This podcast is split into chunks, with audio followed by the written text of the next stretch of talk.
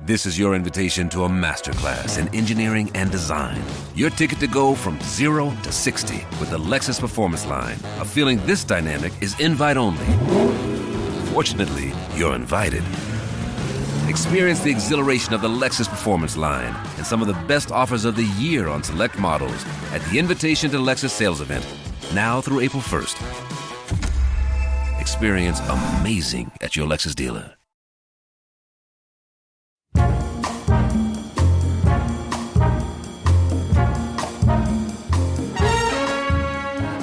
Achtung, ich werde jetzt ein kompliziertes Wort sagen. Atelodemiorgio Papyrophobia ist die Angst vor dem weißen Blatt Papier. Die Angst, eine leere Fläche vor sich zu haben und damit anstellen zu können, was man will. Ein Gefühl, das wir vermutlich alle kennen. Und jetzt, wo viele von uns über Weihnachten einige Tage frei haben, sitzen wir vielleicht vor einem weißen Bildschirm. Einem Bildschirm mit unendlichen Möglichkeiten, was wir darauf spielen könnten. Aber verzagt nicht, dafür ist ja dieser Podcast, in dem wir euch für immer unsere aktuellen Lieblingsspiele vorstellen und vielleicht ist unser heutiger Tipp ja genau das Richtige für die Weihnachtstage. Meinen heutigen Gast kennt ihr wahrscheinlich, wenn ihr auf Gamestar schon mal etwas über große Maschinen oder kuriose Simulatoren gelesen habt, denn es gibt eigentlich keinen Beruf, den er nicht schon virtuell ausprobiert hat. Außerdem gehört er zu den Top 5 meiner Lieblingskollegen, seit er mir mal ein Batmobil geschenkt hat. Also herzlich willkommen, Flo. Was spielst du so? Hallo, ich spiele Transport Fever 2, weil es da auch sehr große Maschinen gibt und danke für diese fantastische Einleitung. Immer gerne. Ja, Transport Fever 2 musste ich auch erstmal nachschauen, ehrlich gesagt, ist ja eine Aufbausimulation quasi für Infrastruktur. Also das heißt, da sind eingeschlossen Eisenbahnen, Züge, ähm, aber auch Schiffe und Flugzeuge. Und das Ganze erstreckt sich ja so von den 1850ern bis in die Gegenwart, richtig? Das ist richtig, ja. Insbesondere Züge und ähm, also es fing ja, es fing im Prinzip fing es an mit Train Fever, das war so der erste Titel aus der Reihe, mhm. ging dann weiter über Transport Fever, wo dann die Möglichkeiten nochmal so ein bisschen ergänzt wurden.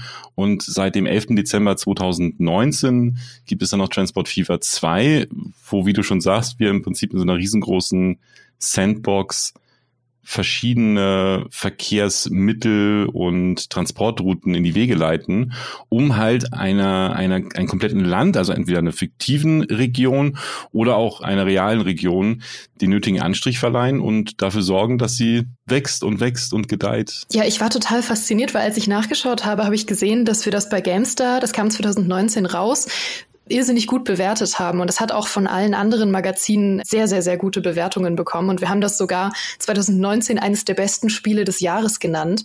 Was mutig ist, wenn man bedenkt, dass 2019 so Spiele wie Anno 1800 oder äh, Kingdom Come Deliverance rauskamen. Also ja, versuch doch mal zu erklären, was das zu einem der besten Spiele des Jahres 2019 macht oder wo für dich die Faszination liegt. Es liegt vor allen Dingen daran, dass man im Prinzip fast grenzenlose Möglichkeiten hat und auch so ein bisschen was über die Geschichte des Transportwesens sowohl von Waren als auch aus Passagieren halt irgendwie kennenlernt. Und man kann sich halt irgendwie komplett verwirklichen. Gerade zu Beginn denkt man halt so, oh Gott, ich habe ich hab hier vorne eine Stadt, und da sind Menschen oder leben Menschen, die brauchen halt bestimmte Güter und wie kann ich dafür sorgen, dass diese Stadt halt wächst? Und dann schaut man sich jetzt so ein bisschen um und dann merkt man so, hm, okay, ich kann halt so ein paar Pferdekutschen bauen, die dann irgendwelche Holzstämme zum Sägewerk transportieren, da machen die dann Bretter draus und die Bretter brauchen sie vielleicht in der Stadt für irgendwas. Und es ist dann halt einfach, dass man halt so guckt und dann merkt man halt so, ja, okay, die eine Produktionsroute läuft jetzt schon ganz gut gerade an, aber was kann ich vielleicht noch besser machen? Also wie komme ich noch weiter voran damit? Und insbesondere der, der erste Teil, den habe ich einfach mal so ja, aus Langeweile, habe ich irgendwie beim Sale gesehen, was ja ein Problem bei mir grundsätzlich ist. Wenn es irgendwo Sales gibt, dann kann ich mich nicht zurückhalten. Und ich habe es einfach mal installiert und gespielt und dann plötzlich festgestellt, es macht ja doch irgendwo Spaß. Und ich habe am Anfang auch die Faszination nicht verstanden und dann halt gesehen, es gibt einfach auch super viele Mods, die das nochmal ein bisschen abrunden. Also, dass man noch neue Fahrzeuge mit reinkommen, äh, neue Züge. Und dann fängt man halt so an zu überlegen, warum mache ich das hier eigentlich gerade? Und dann stellt man fest, ja, es läuft ja eigentlich ganz gut gerade. Und plötzlich wächst eine Stadt. Plötzlich hat eine Stadt neue Anforderungen, die dann eingestellt werden. Und dann denkt man halt so, ja, das mache ich jetzt eben nochmal kurz. Dann baue ich da nochmal fix was und hier nochmal.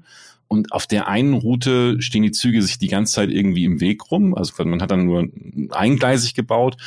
dann denkt man so, ja, dann kann ich es aber kurz nochmal zweigleisig bauen und dann merkst du halt plötzlich, ja gut, aber wenn ich es zweigleisig baue, wie kriege ich den Zug denn die rechte Schiene über die linke rüber, dass ich auch irgendwo abbiegen kann? Mhm. Und dann fängt man halt an, so ein bisschen hin und her zu bauen, auch mit verschiedenen Weichen. Und naja, ich habe es bis heute nicht ganz verstanden, wie es mit Signalen funktioniert. Ähm, da gibt's dann auch ständig für eine Meldung vom Spiel.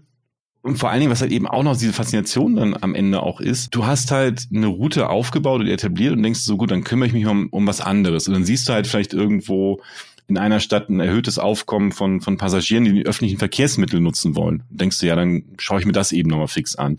Und so arbeitest du dich halt langsam voran und lernst die Mechaniken des Spiels auch fast ohne Tutorial komplett kennen und entwickelst sie weiter. Das Schöne ist, wie ich finde, es gibt zwar so ein bisschen Micromanagement, also muss halt auch gucken, dass die Fahrzeuge, die du einsetzt auf deinen Routen, vom Zustand her ähm, regelmäßig repariert und gewartet werden und auch ausgetauscht werden, wenn sie ihr, ihren ihren Zenit erreicht haben. Du kannst es aber auch fast automatisieren, dass es sich automatisch erneuert. Mhm dadurch hast du halt immer irgendwie Abwechslung. Du hast an jeder Stelle was zu tun. Das, was ich so faszinierend finde, ist ja, dass es quasi einen richtigen Story-Mode, eine Story-Kampagne eigentlich hat. Also, indem man sich so durch die, durch die Historie des Transportwesens bewegt. Also, dass man dann zum Beispiel so an der transsibirischen Eisenbahn mitbaut oder so. Das, das finde ich total faszinierend. Wie ist denn das aufgezogen? Es gibt diese Kampagne oder dieses ähm, Szenarios, die du immer wieder spielen kannst wo du halt dann reingeworfen wirst quasi und dann ähm, wird dir so ein bisschen erklärt, du musst halt Waren von A nach B liefern und dann kriegst du ein bisschen historisches Wissen nochmal vermittelt und dann fängst du halt an, diese Strecke zu bauen und hast du am Ende dann auch, wenn du dann fertig bist, dann guckst du, okay, ich muss das eine Gleis muss ich in die Stadt reinlegen, dann muss ich hier noch mal ein bisschen links bauen, dann kommt irgendwie ein Fluss oder eine Brücke oder irgendein Hindernis, das du nicht überwinden kannst, oder vielleicht auch einen Tunnel hinsetzen musst und so arbeitet man sich halt voran und das ist halt im Prinzip ist die Kampagne zwar schön und nett gemacht und es macht auch Spaß. Äh, aber ich habe mich halt meistens immer direkt auf diesen Sandbox, auf dieses leere Papier direkt drauf gestürzt. Mhm. Im Spiel selbst läuft die Zeit halt eben so, wie du es gerne hättest. Also du kannst natürlich auch vorspulen, kannst halt eben auch die komplett verlangsamen und so merkst halt eben auch, wie dann sich Gebäude im Laufe der Zeit verändern. Also wenn du ein neues Zeitalter eintrittst, dann wachsen zum Beispiel bestimmte Städte, andere schrumpfen vielleicht auch, Industrien vergrößern sich und so hast du dann halt eben, also auch gerade auch wenn du jetzt bei der Transsibirischen Eisenbahn bist, dann musst du natürlich auch Waren ranliefern, so und Waren ranbringen, weil es ist ja nicht einfach so, dass du so eine Strecke dahin zimmerst und sagst fertig, mhm. sondern du musst dich da schon ein bisschen mit beschäftigen, auch was die umliegenden Dörfer, Gemeinden, Städte, Fabriken für Waren brauchen, damit du vorankommst muss mich übrigens entschuldigen, falls man jetzt wieder nebenan meinen laut duschenden Nachbarn hört, ähm, der schon in anderen Folgen vorkam. Die Rückkehr des laut duschenden Nachbarn. Ich weiß nicht, warum er immer duschen muss, wenn ich Podcasts aufnehme, aber es gehört vielleicht jetzt fast schon dazu. Vielleicht sollten wir ihn einladen und fragen, warum duschst du so? Bitte nicht, bitte nicht. Neues Thema, Flo. Wie sieht es denn mit Mods aus? Ich habe gesehen, dass das ja auch ein riesengroßes Thema ist, wie es ja oft bei Aufbauspielen oder auch so ähm, Wirtschaftssimulationen ein großes Thema ist. Hast du da mal Mods ausprobiert? Also die Frage ist, welchen Mod habe ich noch nicht ausprobiert? Okay. Ich hatte tatsächlich, als Transport Fever 2 rauskam, also die haben, die Entwickler haben ein, ein sehr großes Herz für die Modding-Community und stellen auch jede Menge Tools zur Verfügung. Und ich habe halt direkt gedacht, ja gut, dann gucke ich mal, ob es schon die Deutschlandkarte gibt oder eine ganze europäische Karte. Also du kannst die, die Kartenmaßstäbe auch größer ziehen. Das heißt, zum einen gibt es halt eben, wie angesprochen, Karten, die dann halt auch originalgetreu nachgebildet sind mit sämtlichen Städten, die es in Deutschland gibt, zumindest die etwas größeren. Dann gibt's halt aber auch eben noch durch, oder gerade in Transport Fever 2, ja auch diese modulare Bauweise, die ist ja auch neu im Vergleich zum Vorgänger. Das heißt, du hast halt eine, eine Station, also für, den, für deinen Zug jeweils, und kannst die halt modular erweitern. Und da gibt's halt eben auch super viele Assets zu, wo du dann weiter rankoppeln kannst. Dann gibt es aber auch solche, also du kannst auch Schnellzüge, du kannst Depots da hinsetzen, du kannst komplette Industrien selber dir als Mod runterladen mhm. und die dann zum Beispiel auch selber platzieren. Es gibt auch jede Menge äh, Script-Mods, die das Spiel halt nochmal zusätzlich aufwerten, wo du halt eben sagst, also ein Gleissortierer zum Beispiel, der halt mir halt super geholfen hat, weil du einfach einfacher halt siehst, was du im Gleismenü selbst halt bauen kannst. Also welche Typen es gibt, ob sie halt Normalspur sind, ob es halt so langsam Fahrgleise sind. Also du kannst da relativ viel mit ähm, rumprobieren ja, also es gibt einfach unfassbar viele. Ich habe keine genaue Zahl gerade, aber es geht in die Zehntausende rein. Oh wow, okay. Du meintest ja auch vorher schon zu mir, dass du da echt teilweise dich stundenlang reinfuchst, ähm, irgendwie bis in die Nacht. Ich ähm, ja, stell mir so vor, wie du nachts schweißgebadet aufwachst und denkst, oh mein Gott, die, diese Weiche könnte ich ja noch legen und dann aufspringst und die Weiche legst. Ich bin tatsächlich äh, nachts schon mal wegen Transport Fever 2 aufgestanden, weil weil ich ich hatte ich hatte halt so eine sehr hügelige Landschaft und habe halt dann so ein bisschen auch mit Tunneln gebaut und ich neige ja auch dann in solchen Spielen zum Perfektionsdrang teilweise. Und ich hatte halt dann schon ausgemacht, nach irgendwie, ich weiß nicht, sechs, sieben Stunden gespielt gehabt. Und die Zeit vergeht dann auch einfach wie im Fluge. Mhm. Und habe ich dann so hingelegt und war so kurz vorm Einnippen und habe gedacht, ah, warte mal, das kann ich jetzt eben noch mal kurz testen, ob das denn so funktioniert. Und habe dann halt noch mal so versucht, mit so ein paar Brückenkonstruktionen auch zusätzlich noch mal zu arbeiten, weil ich halt diese Idee im Kopf hatte und Angst hatte, dass ich dann nach dem Aufwachen irgendwie vergessen habe. Und naja, dann habe ich halt irgendwann auf die Uhr geguckt und dachte so, ja gut, jetzt brauchst du auch nicht mehr schlafen gehen. und dann einfach weitergespielt zum Frühstück, oder? Ja. Ja. Cool. Ja. Ja, das war dann, genau, dann direkt halt äh, die Arbeit gestartet. Das war dann auch ganz gut. Und ich habe mich dann mittags mal eine Stunde hingelegt. Das ging zum Glück. Also so schlimm ist dann noch nicht geworden, dass dann, äh, dass ich dann auch während der Mittagspause schon angefangen habe zu spielen. Es ist halt faszinierend und man denkt am Anfang so, oh nee, irgendwie, was, wo fange ich an? Aber wenn man erstmal diesen ersten Schritt gesetzt hat, dann lässt es sich halt auch nicht mehr los, weil du halt plötzlich merkst, okay, die Stadt Hamburg braucht Nahrung, also liefere ich dann Nahrung dahin und dann stellst du fest, oh, ja Mensch, die, die Fabrik, die Nahrung herstellt, die ist jetzt gerade gewachsen und produziert mehr Güter, wo kann ich denn noch Nahrung hinschiffen? Und dann fährst du halt mal nach Bremen oder nach Berlin und dann lieferst du, und so entwickelt sich jetzt weiter. Und dann plötzlich sagt Berlin aber, ey nee, wir haben noch mehr Hunger, bring uns mal ein bisschen mehr. So sind die Berliner. Völlig maßlos. Ja. Kenn ich.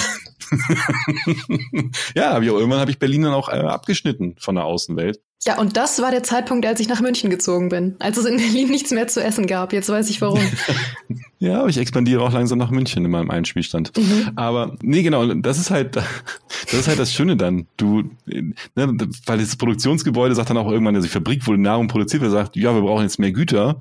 Und dann suchst du halt die nächsten Bauernhöfe, wo du halt dann äh, von den Getreidefeldern ein bisschen Weizen holen kannst, damit Brot gebacken werden kann. Und so ist es halt so ein Kreislauf, aus immer wieder neuen Möglichkeiten, die sich entwickeln. Und es gibt halt sehr einfache Produktionsketten, wie halt eben besagte Nahrung. Es gibt aber auch dann komplexere. Und das finde ich halt eben schön. Du arbeitest dich halt langsam ran, fängst mit kleinen Sachen an und steigerst dich immer mehr und mehr rein in das Ganze. Mhm. Gerade, gerade zu Beginn, ähm, ich kann zum Beispiel auch jedem empfehlen, äh, einfach im Sandbox-Mode zu starten mit unbegrenzten finanziellen Mitteln, weil das macht einfach wesentlich mehr Spaß du fängst meistens halt an, entweder mit so Postkutschen bzw. Transportkutschen, dann gehst du irgendwann auf einen LKW äh, über und plötzlich merkst du, ja gut, die ganzen, die, die 100 LKW, die auf meiner Route gerade hin und her pendeln, ist vielleicht ein bisschen schlecht für die Umwelt, also Emissionen werden auch gemessen im Transport Fever 2. Mhm. Steigst halt lieber auf den Zug um und dann fängst du halt an, Güterbahnhöfe zu bauen. Dann baust du einen Kopfbahnhof und merkst, ein Kopfbahnhof ist nicht so eine coole Idee und vergrößerst das einfach. Und, und dann wird halt so ein riesengroßes Imperium draus, wo ich mir auch denke, liebe Deutsche Bahn, schaut euch mal bitte an, wie das hier in Transport Fever 2 gelöst wird und lasst eure Züge doch einfach mal auch so in die Richtung arbeiten, beziehungsweise schaut euch das einfach mal an. Das finde ich voll spannend, weil du jetzt sagtest, Emissionen wird auch gemessen. Was sind denn überhaupt so Werte, auf die man viel achtet? Also ich nehme an, es gibt zahlreiche, aber was sind denn so die Hauptwerte, auf die man die ganze Zeit schauen muss? Du schaust dir zum einen die, die Luftverschmutzung generell an, also durch die Abgase der Fahrzeuge und Maschinen. Und äh, du schaust aber auch, wie eigentlich so die Lautstärke grundsätzlich ist. Also weil so ein Güterzug, der rattert ja ordentlich. Und wenn du halt so ein, ein relativ schlechtes Gleis dahin äh, packst, dann stört das die Leute natürlich in der unmittelbaren Umgebung. Also das Wichtigste ist wirklich die, die Luftverschmutzung und die Lautstärke. Und du guckst halt eben, mhm. dass du das in ein gesundes Verhältnis bringst, damit die Stadt auch wachsen kann. Das sind so die beiden Hauptdinger. Gut, dann möchte ich mich ganz herzlich bei dir bedanken, Flo, dass du mir das jetzt wahrscheinlich auch noch angedreht hast. Ist ja nicht so, als hätte ich schon hunderte Stunden in Anno gesteckt. Vielen Dank. Ich fürchte, ich fürchte, das könnte was sein, was mich auch nachts nicht schlafen lässt. Aber für uns war es dann heute wieder mit unserem 15 Minuten Snack-Podcast, den ihr furchtbar gerne beim Podcast-Anbieter eures Vertrauens abonnieren könnt, wenn ihr wollt. Ich hoffe, ihr hattet wie immer ein famoses Frühstück, einen sicheren Weg zur Arbeit oder eine erfolgreiche Weihnachtsgeschenke-Einpack-Session. Wir hören uns nächsten Freitag wieder mit einem ganz besonderen Heiligabend-Special-Guest. Und bis dahin, macht's gut! Tschüss.